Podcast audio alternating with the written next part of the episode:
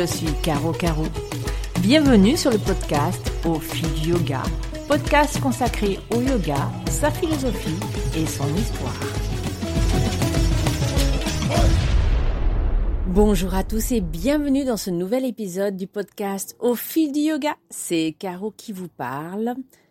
Aujourd'hui, la respiration, épisode 2, le prana. Souvenez-vous, dans le premier épisode de la saison 4, je vous ai parlé de l'anatomie de la respiration, de ce qu'on va appeler la biomécanique de la respiration, qui à mon sens est extrêmement importante puisque c'est la respiration qui nous maintient en vie. Dans le monde du yoga, ce terme, la respiration, revêt un nom sanskrit, le prana. Mais avant d'aller un peu plus loin dans les explications de prana, j'aimerais remonter dans l'histoire. J'aimerais remonter dans la chronologie des textes du yoga pour venir au tout premier texte, ou d'ailleurs ce qui n'était pas encore des textes écrits, mais des pratiques orales, les Védas. Dans les Védas, prana n'existe pas tout à fait. Prana, c'est d'abord Vayu. Vayu, c'est un dieu. C'est le dieu du souffle, du vent. Il est à la fois l'ami d'Agni, le feu, dont il va renforcer l'action, il va être le compagnon d'Indra, le dieu de la foudre, qui va être longtemps considéré comme le roi des dieux. Il est donc un des dieux dominants aux côtés d'Agni, de Surya, le soleil, et ou, tout dépend, d'Indra. Je dis tout dépend parce que parfois Indra prend la place de Vayu. C'est à la fin de la période védique, avec les Upanishads, que Vayu va être va changer de nom pour s'appeler prana, ou plutôt les textes et la pratique va utiliser de façon indifférenciée le mot prana et le mot vayu. Et c'est notamment le cas dans la Taitiriya Upanishad. Dans la Briade, Aryaneka Upanishad, il y a une succession de questions, savoir qui est le Dieu. Et après avoir énoncé plusieurs fois la question, y a-t-il combien y a-t-il un Dieu, deux dieux, trois dieux, ou plutôt y a-t-il trois dieux Qui sont les trois dieux Qui sont les deux dieux Qui sont quel est le Dieu unique? La réponse est Prana. Prana, c'est lui qui est Brahman, qu'on appelle Tat, cela. La terre est son siège, le feu son domaine, Manas, le mental, sa lumière. Dans le Hatha Pradipika, il est dit que quand prana bouge, la conscience bouge. Quand prana est sans mouvement, la conscience est sans mouvement. Il est aussi dit que le yogi qui tire l'apanabayu vers le haut et qui pousse le pranavayu vers le bas de la gorge est libéré de la vieillesse et retrouve la vigueur d'un enfant de 16 ans. Dans les Yoga Sutras de Patanjali, il est encore dit que la posture est acquise.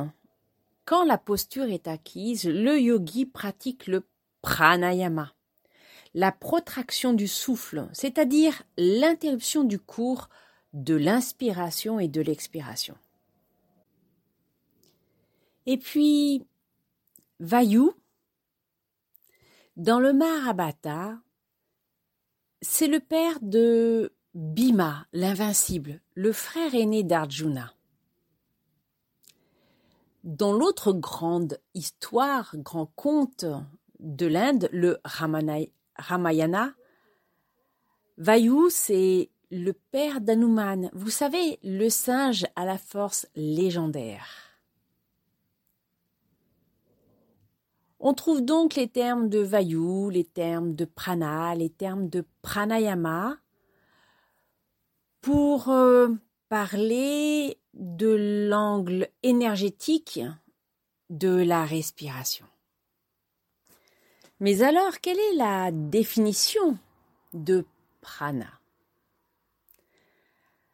Pra, c'est un préfixe qui va indiquer le début, ce qui se trouve vers l'avant.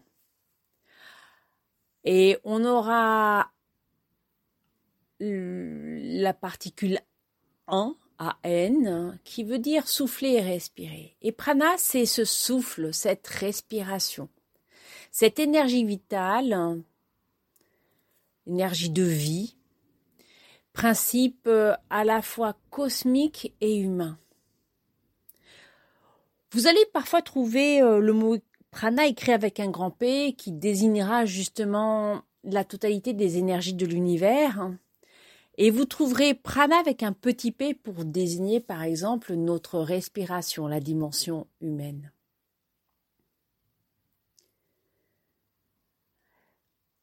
Je ne peux pas vous parler de prana sans vous faire, euh, j'allais dire un petit cours, sans vous parler d'abord des nadis, donc de la façon dont les yogis, depuis que le yoga existe, voient le corps.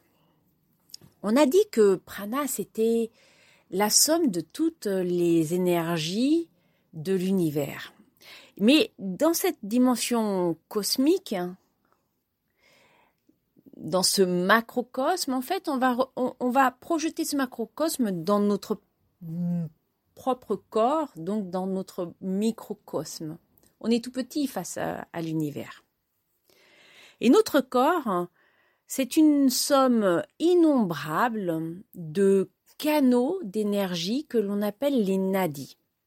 Très souvent, on compare les nadis aux méridiens. On les compare parce qu'en fait, on connaît plus la médecine chinoise que cette médecine indienne, l'Ayurveda, et puis aussi ce qu'est euh, en fait la hum, géographie, euh, la cartographie humaine.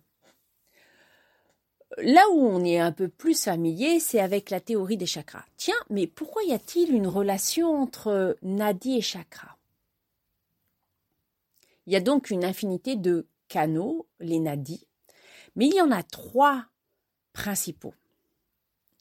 Ces trois canaux principaux partent de ce qu'on appelle la racine dans notre bassin pour venir finir dans nos deux narines et alors soit c'est au milieu du front, soit c'est au sommet du crâne. Et donc vous venez de rencontrer le nadi Ida qui aboutit dans la narine gauche. Le nadi pingala qui aboutit dans la narine droite. Et ce grand canal central que l'on appelle Shushumna.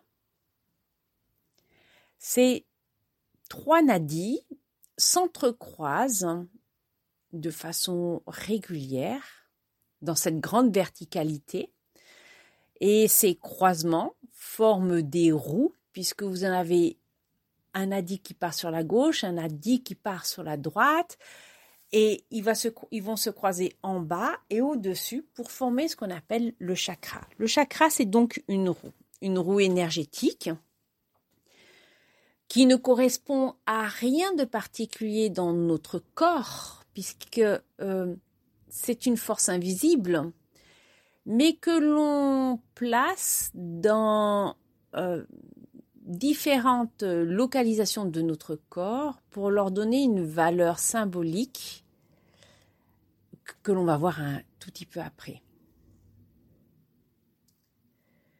Donc Ida aboutit dans notre narine gauche.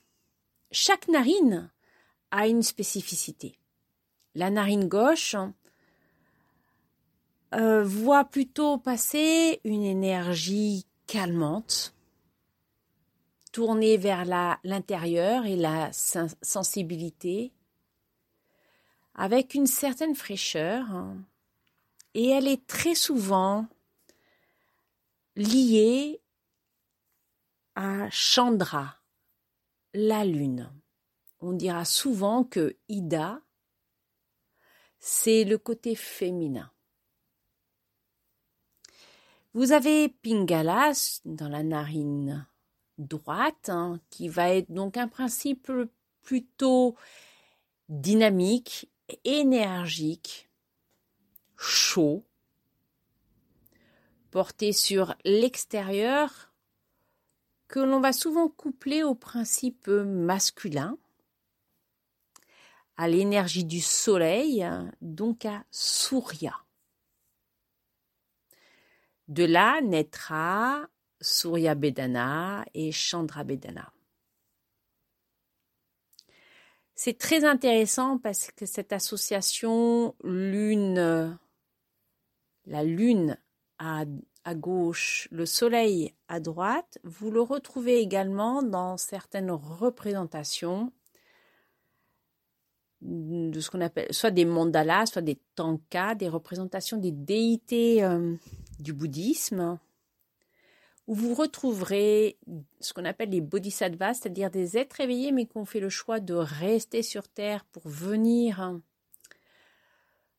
aider tous les êtres vivants à devenir des êtres éveillés. Et on a souvent ce bodhisattva de la lune qui est placé très souvent à la gauche d'un Bouddha et le bodhisattva du soleil euh, qui sera placé sur la droite.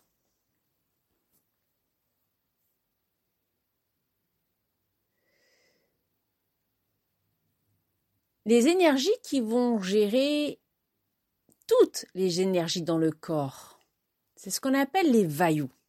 C'est pour ça que je vous parlais du dieu Vayu en introduction, parce que à côté des, euh, des chakras, on a aussi, euh, ou plutôt, on, mais euh, en Inde, la représentation s'est faite aussi à travers ces, ces souffles qu'on peut aussi traduire en français par ces vents. Alors, il y a dix vaillous, mais il y en a surtout cinq majeurs hein, qui sont très intéressants parce que ces cinq majeurs, c'est ceux qu'on va mettre en action dans les différents pranayamas euh, du yoga. Le premier, c'est pranavayu. Oui, là c'est intéressant puisqu'il y a la juxtaposition des deux termes. Pranavayu est une, force qui va vers l'extérieur, euh, pardon, vers l'intérieur. C'est une force qui va faire venir tout ce qui nous est indispensable à nous, êtres humains, pour nous maintenir en vie. C'est ce qu'on appelle une, une énergie d'ingestion. Et Pranavayu, peut-être parce que c'est justement euh, la juxtaposition des deux termes, c'est la force motrice que vous allez retrouver dans tous les autres souffles. Vient ensuite Apanavayu. Apanavayu, ça veut dire aller vers le bas. C'est une énergie qui préside à l'évacuation, l'élimination. Elle va être souvent liée à Muladhara. Samanavayu est un souffle concentré qui va venir fournir Agni, le feu. Vous vous souvenez tout à l'heure dans les Védas, je vous disais que Vayu était souvent lié à Agni. On a besoin de l'air pour euh, éveiller un feu. On a besoin de Samanavayu pour venir entretenir Agni, votre feu intérieur, qu'on assimile très souvent au feu digestif dans l'Ayurveda. C'est donc une force d'assimilation. Et puis, vous avez Vyana Vayu, le souffle diffusé, c'est-à-dire c'est la distribution. C'est la force, l'énergie qui va assurer la cohésion de l'ensemble. Et pour finir, Udana Vayu, Ud qui veut dire vers le haut. L'énergie qui va vers le haut, qui naît qui donne une force d'expression, qui va vers la verticalisation, mais c'est aussi à la fois le dynamisme, l'aisance, la légèreté. C'est de la force de communication. Ramenons donc les vayus à chacun des chakras. Apanavayu. Donc, Apanavayu, on a dit que c'était l'élimination. Cette force d'élimination, elle est profondément lié à Muladhara Chakra et à l'élémentaire Prithvi. Prana Vayu. La force qui va vers l'intérieur, c'est celle du thorax. Elle est liée à l'air. Et son chakra d'expression, c'est Anahata. Samanavayu, se trouve localisé dans votre plexus solaire, le ventre. Il correspond à Manipura chakra et il est lié au feu, à Tejas. Vyanavayu, que l'on retrouve dans tout le corps. Donc, comme on le retrouve dans tout le corps, c'est la force qui est liée à l'eau, à passe et Asvadistana. Et puis vous avez Udanavayu. Cette verticalité, vous l'avez à la fois dans la gorge, force d'expression, et puis la tête. Udana est liée donc à ce qui est à l'extérieur, qui est vers le haut, c'est-à-dire l'espace. Et comme ces forces d'expression, on le retrouve dans le chakra Vishuddha. Alors après cette théorie, à quoi ça sert? Prana, ben vous l'avez compris, c'est ce qui vise à la fois à l'harmonie et à l'unification dans tout notre être, dans tout notre corps. D'ailleurs, nous avons un kosha qu'on va traduire par corps, mais c'est plutôt une enveloppe qui s'appelle pranayama kosha. Et on est, peut pas, c'est pas une enveloppe comme les, les poupées russes. Vous savez, il y a une grande enveloppe, une petite, une moyenne, etc., euh, jusqu'à la toute petite. En fait, euh, on a le corps grossier, et puis vous allez avoir pranayama kosha, vous allez avoir le corps du mental, manumaya kosha, vous allez avoir euh, le kosha de la béatitude, Anandamaya Kosha. Donc, ce sont des enveloppes qui s'entrecroisent, qui ont des éléments communs, qui sont plus grandes. Donc, faut pas forcément le ramener à notre pure matérialité, celle que l'on connaît, qui est notre corps. Mais tout ça, c'est pour comprendre qu'en fait, hein, cette énergie qui est à la fois extérieure, puisque c'est l'air, hein, c'est aussi ce qui nous sert à vivre, c'est aussi ce qui nous sert à nous tenir debout, ce qui nous sert à euh, digérer avec le feu, ce qui nous sert à assimiler et puis à éliminer, ce qui nous sert donc à vivre matériellement, mais ce qui nous sert aussi à gérer nos émotions, à gérer, par exemple, quand vous avez le, euh, bah, quand vous êtes constipé, vous avez souvent une énergie, le stress qui vient tout bloquer. On respire mal quand on a du stress. Souvenez-vous de l'épisode numéro 1. Ce stress va venir éteindre le feu. L'assimilation va moins se faire, va moins se dispenser dans tout le corps. Il n'y aura plus d'élimination comme euh, euh, l'être humain est censé fonctionner, je dirais, le plus optimalement possible. La respiration, je vous disais qu'elle était extrêmement importante pour apprendre à gérer, par exemple, ses émotions. Mais en fait, dans les textes du yoga, on comprend que la perception de tous ces mouvements énergétiques internes qu'on va appeler le souffle, mais dans le sens de souffle vital, ce qu'en en, médecine chinoise on appelle le chi, c'est au-delà même de l'air que l'on respire, c'est l'harmonie, c'est l'unification. Et bien souvent, pour apprendre à connaître ces énergies en soi, on fait différents exercices. Alors, il y a d'abord les exercices qui vont chercher à purifier le corps pour permettre une meilleure connaissance dans le, dans le sens de meilleure pénétration de soi-même à l'intérieur de soi pour comprendre comment on fonctionne. C'est ce qu'on appelle les chats karma. Alors, le chat karma, c'est, euh, si vous voulez, ces techniques de euh, purification qui permettent de nettoyer tous nos conduits. Il y en a de, plusieurs sortes. Le, plus connu, c'est celui où on utilise un, un éti, un étipote, hein, c'est-à-dire comme une espèce de théière hein, où on met de l'eau salée et qu'on fait passer par une narine et l'eau va sortir par l'autre narine. C'est une technique extraordinaire qui permet de purifier en fait ces sinus. Et j'allais vous dire, c'est de purifier aussi les arrivées de Inda, Ida et Pingala, nos deux nadis.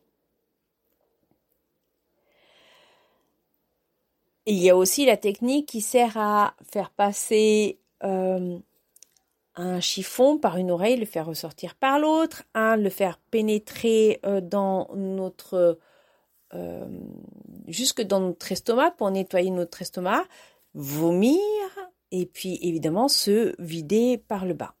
Ce sont des techniques qui sont assez invasives pour certaines d'entre elles, donc qui demandent à être réalisées si vous souhaitez le faire, hein, sous l'œil vigilant d'un professionnel, moi je vous dirais d'un praticien ayurvédique, dont c'est le c'est le métier et qui savent très bien comment faire pour vous accompagner parce qu'il faut souvent mettre en place une diète, par exemple, euh, au niveau alimentaire. Par contre, ce que vous pouvez faire de façon très régulière, c'est de vous nettoyer le nez. Pourquoi? Vous vous souvenez que je vous avais dit que la façon la plus optimale pour respirer, c'est de respirer par les deux narines dans nos sinus, nous avons donc des petits poils qui se chargent de toutes les particules atmosphériques euh, polluées qui ne nous feraient pas du bien si nous les aspirions jusque dans nos poumons. D'ailleurs, quand on les inspire, hein, c'est quand on tombe malade, c'est pas uniquement du froid qui arrive, mais c'est aussi ces petites euh, bactéries euh, qui, qui viennent polluer nos, poumons.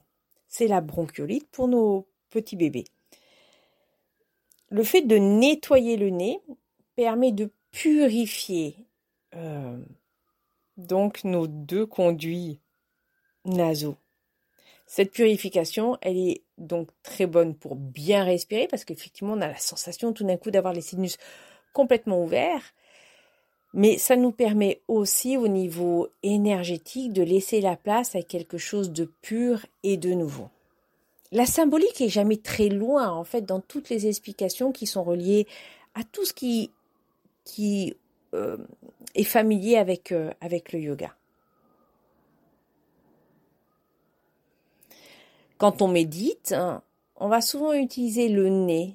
C'est un padis, en fait, qui est extrêmement important parce que le fait de concentrer son mental sur la respiration en fait, permet de freiner les chevaux, de tenir les rênes de ce mental. C'est un peu, c'est un peu l'image de, de Arjuna avec Krishna dans leur, euh, dans leur char, où ils tiennent les rênes pour freiner les chevaux. Les chevaux, c'est le mental. La respiration est un des moyens d'action sur les rênes pour les retenir.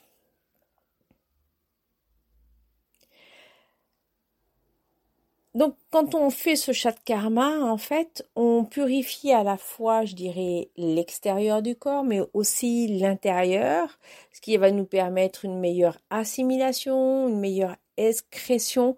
Donc, on revient sur cette fameuse théorie des vayus.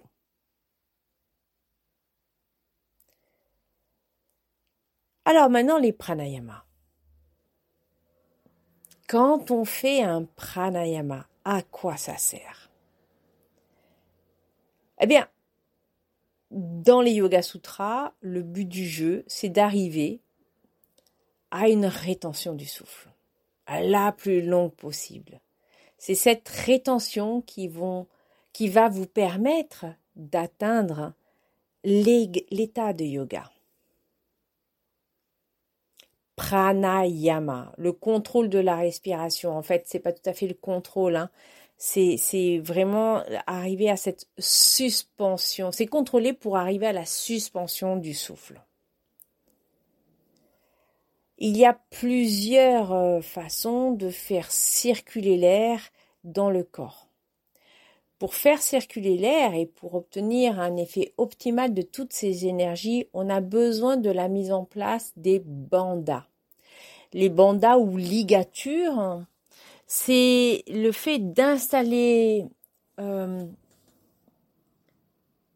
dans certaines zones de fragilité de notre corps une espèce de prise de fermeture qui va éviter la déperdition énergétique et qui en fait va activer la circulation de celle-ci. Vous avez Muladhara, Banda, qui est donc cette fermeture au niveau du chakra racine, le périnée. Vous allez avoir Jaladhara,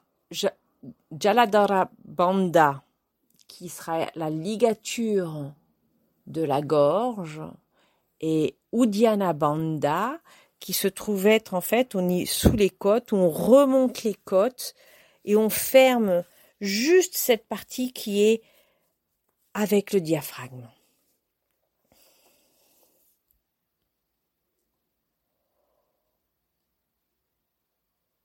Et en utilisant ces trois bandas, vous arrivez à, en tout cas c'est la théorie du, euh, Hatha Yoga Pradipika, je dis en tout cas parce que en Forest Yoga, on n'utilise pas les bandas de cette façon-là. Donc euh, c'est pour ça que je dis dans le hatha, yoga traditionnel, mais ce qui est vrai aussi dans le, le yoga Iyengar notamment, le fait d'utiliser ces trois ligatures de façon coordonnée permet cette circulation de l'énergie.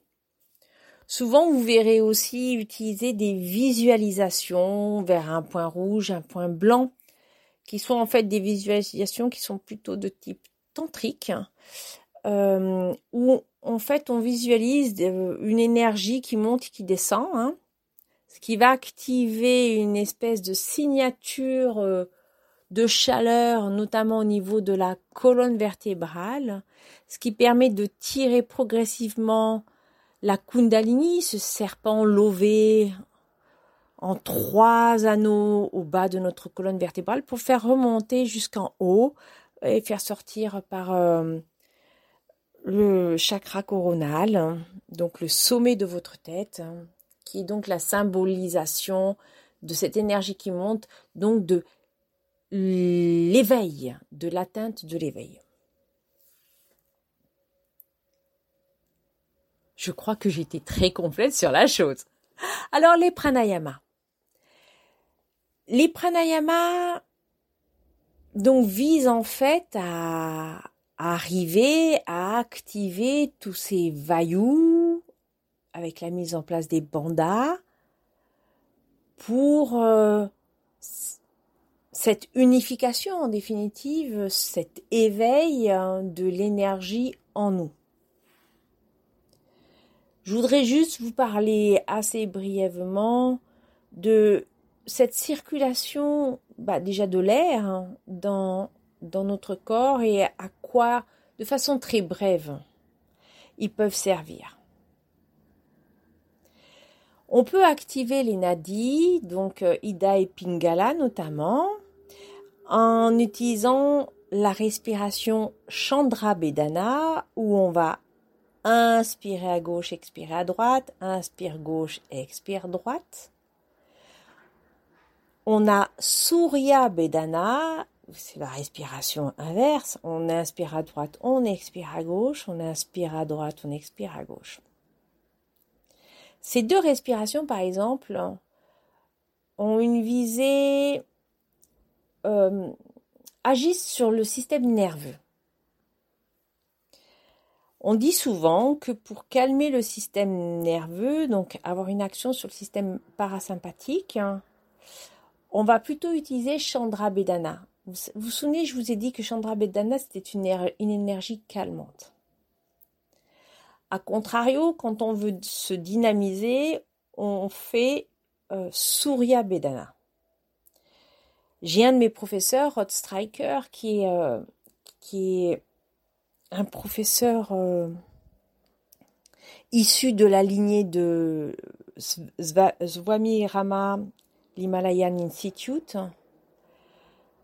qui, euh, donc dans la pratique de l'Himalayan Institute,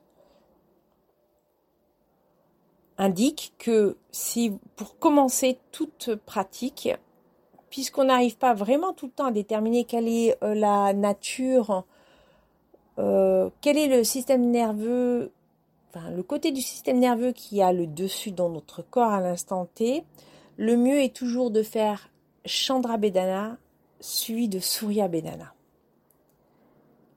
Ou que Chandra Bedana si vous voulez vous calmer. Mais avant de vous dynamiser, on polarise. C'est-à-dire qu'on on effectue une, euh, un équilibre. Quand je dis polariser, ça veut dire effectuer un équilibre entre les deux pôles.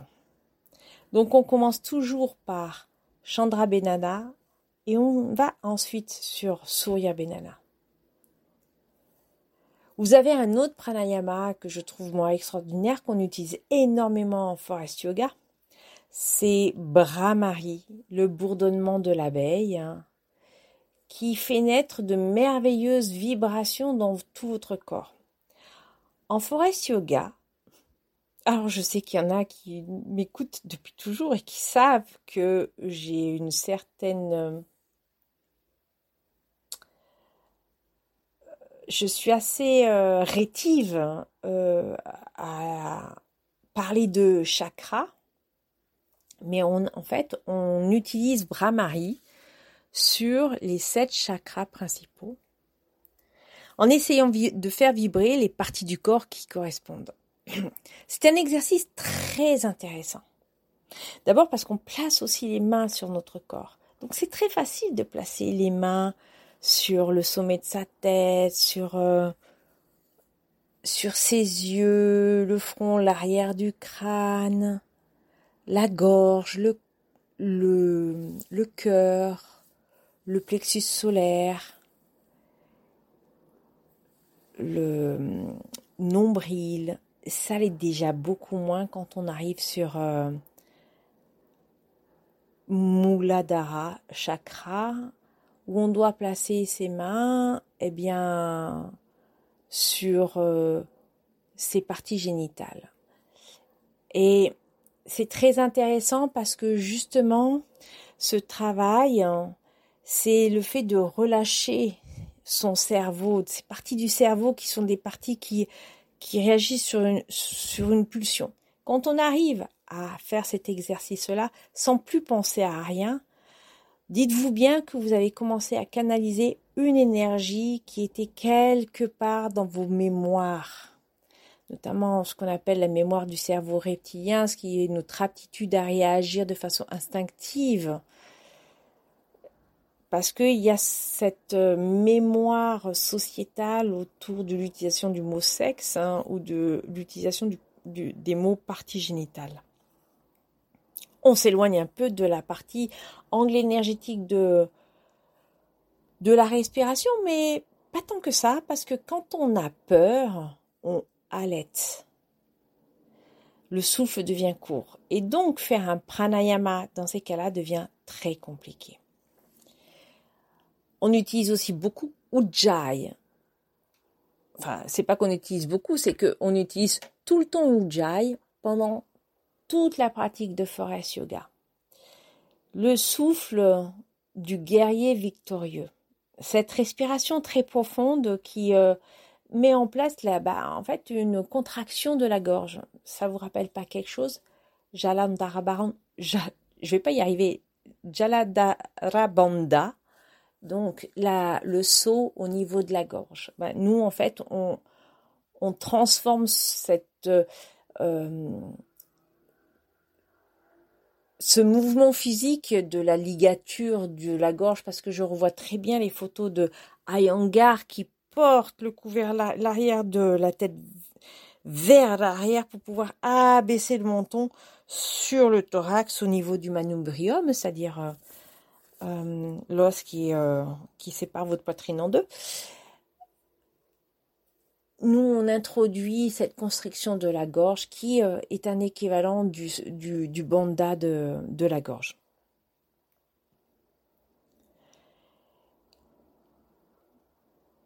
Uddiyana Bandha. On utilise, en forest yoga, on utilise énormément Uddiyana Bandha en rétention à vide, hein, puisqu'il n'y a plus d'air. Et énergétiquement parlant, c'est aussi très intéressant de voir à quel point l'énergie du corps s'élève tout d'un coup, ça chauffe. Hein.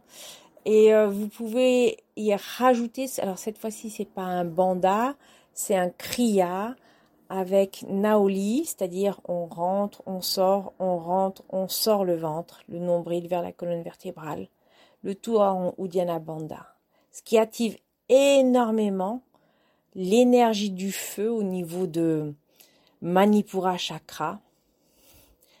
Manipura Chakra qui se trouve être aussi le centre de vos abdominaux. Bien entendu, vous avez Kapalabhati, Kapalabhati, la respiration du crâne vivant, ou ce sont de simples expirations, l'inspiré automatique, ces expirations forcées, plus ou moins rapides au fur et à mesure que vous devenez euh, un adepte, un professionnel de cette respiration-là. Et vous pouvez sentir que dans votre tête, ça devient léger. Alors attention, parce que c'est aussi dû à une certaine hypoxie, euh, où on expire tellement qu'on n'a en fait pas forcément beaucoup d'air qui rentre dans le corps et on a l'impression d'avoir en fait beaucoup de lumière comme des flashs de lumière, voire une lumière intense qui s'installe au niveau du front et, derrière les yeux. Et puis, et puis vous avez, je dirais, la respiration pas opposée, mais qui est un tout petit peu différente de celle-ci, qui est Bastrika, le soufflet de forge, qui est aussi un mouvement très puissant qui va allumer le feu dans votre euh, estomac. Bastrika, c'est ces inspirations forcées ou, et ces expirations de temps égal qui fait que ce que vous entendez, c'est effectivement comme si on était en train d'utiliser un, soufflet devant un feu pour euh, faire monter ce feu ces flammes, cette ardence, cette énergie. Donc Bastrika, par exemple, est une respiration qui est très intéressante quand on a son énergie au plus bas. Mais dans les Yoga Sutras de Patanjali, Patanjali nous demande de retenir notre souffle. Et c'est pour ça que vous allez avoir une multitude d'exercices où vous allez, introduire des rétentions. Des rétentions du souffle, poumon plein, des rétentions du souffle, poumon vide au-delà de la peur de retenir sa respiration, de ne plus avoir d'air pour respirer, ce qui ce qui est pas mal, c'est de voir comment déjà le mental réagit. Et puis après, au-delà du mental, de sentir cette énergie intérieure circuler en vous. Quand vous sentez cette énergie intérieure, vous êtes dans ce qu'on appelle pranayama. Vous êtes en train de créer cette fameuse force d'harmonie et d'unification qui est en vous.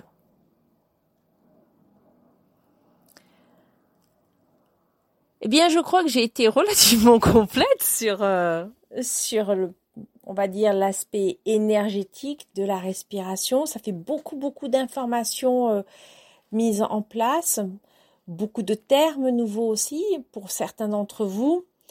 Sachez qu'il n'est pas c'est pas grave si on ne connaît pas toute la théorie. Ce qui est toujours très intéressant, c'est l'expérimentation que vous en faites. Vous allez avoir des exercices respiratoires que vous allez préférer à d'autres parce que certains vont créer de l'inconfort dans le corps. Si ça crée de l'inconfort dans le corps, bah, de toute façon l'énergie ne va pas circuler. Au contraire, ça va être des respirations qui ne vont pas vous libérer.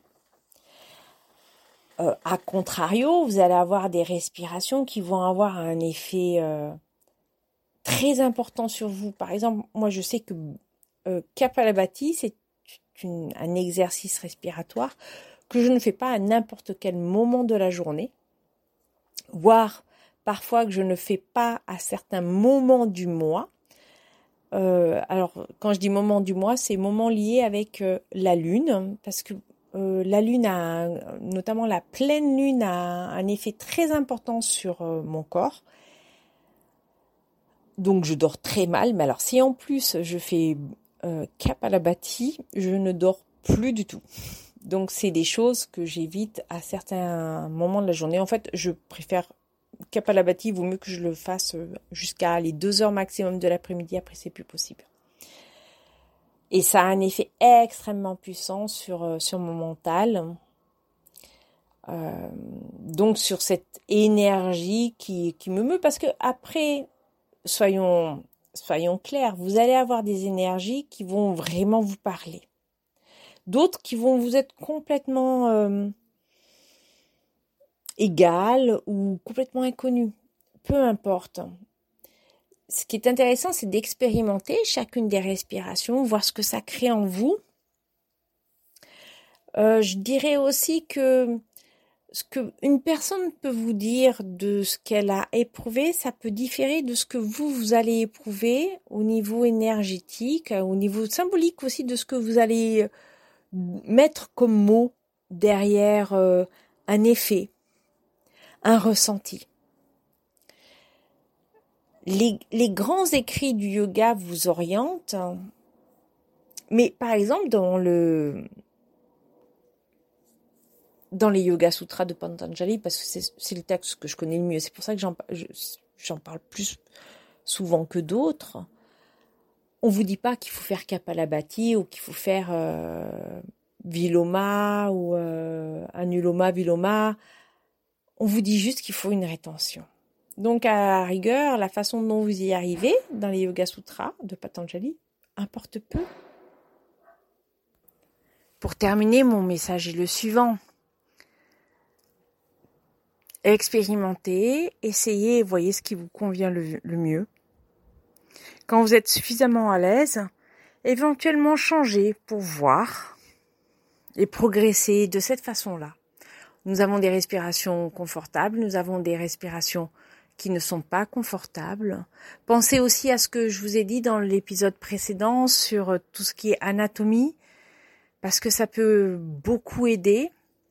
Et n'oubliez jamais de respirer de façon consciente, parce que cette respiration consciente, c'est celle qui vous mènera dans l'état méditatif, dans cette union du corps et de l'esprit. Je vous remercie beaucoup de m'avoir suivi dans cet épisode un peu complexe, un peu très très très fouillé en, définitive et laisser euh, monter à vous tout ce que vous avez besoin de savoir et laisser tomber le reste. Vous savez, connaissez mon principe de vous foutre aussi un peu la paix. J'espère que vous avez aimé cet épisode, parlez du podcast autour de vous. N'hésitez pas à nous envoyer des messages, à nous faire part de vos interrogations, de ce que vous avez aimé, de ce que vous n'avez pas aimé, voire des thèmes que vous souhaiteriez voir abordés. Et je vous souhaite une excellente journée ou soirée, quel que soit le moment où vous m'avez écouté. Au revoir.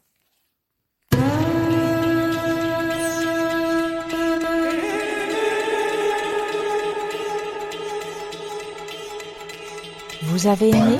Alors n'hésitez pas à nous le dire en nous écrivant à l'adresse suivante au fil du yoga gmail.com.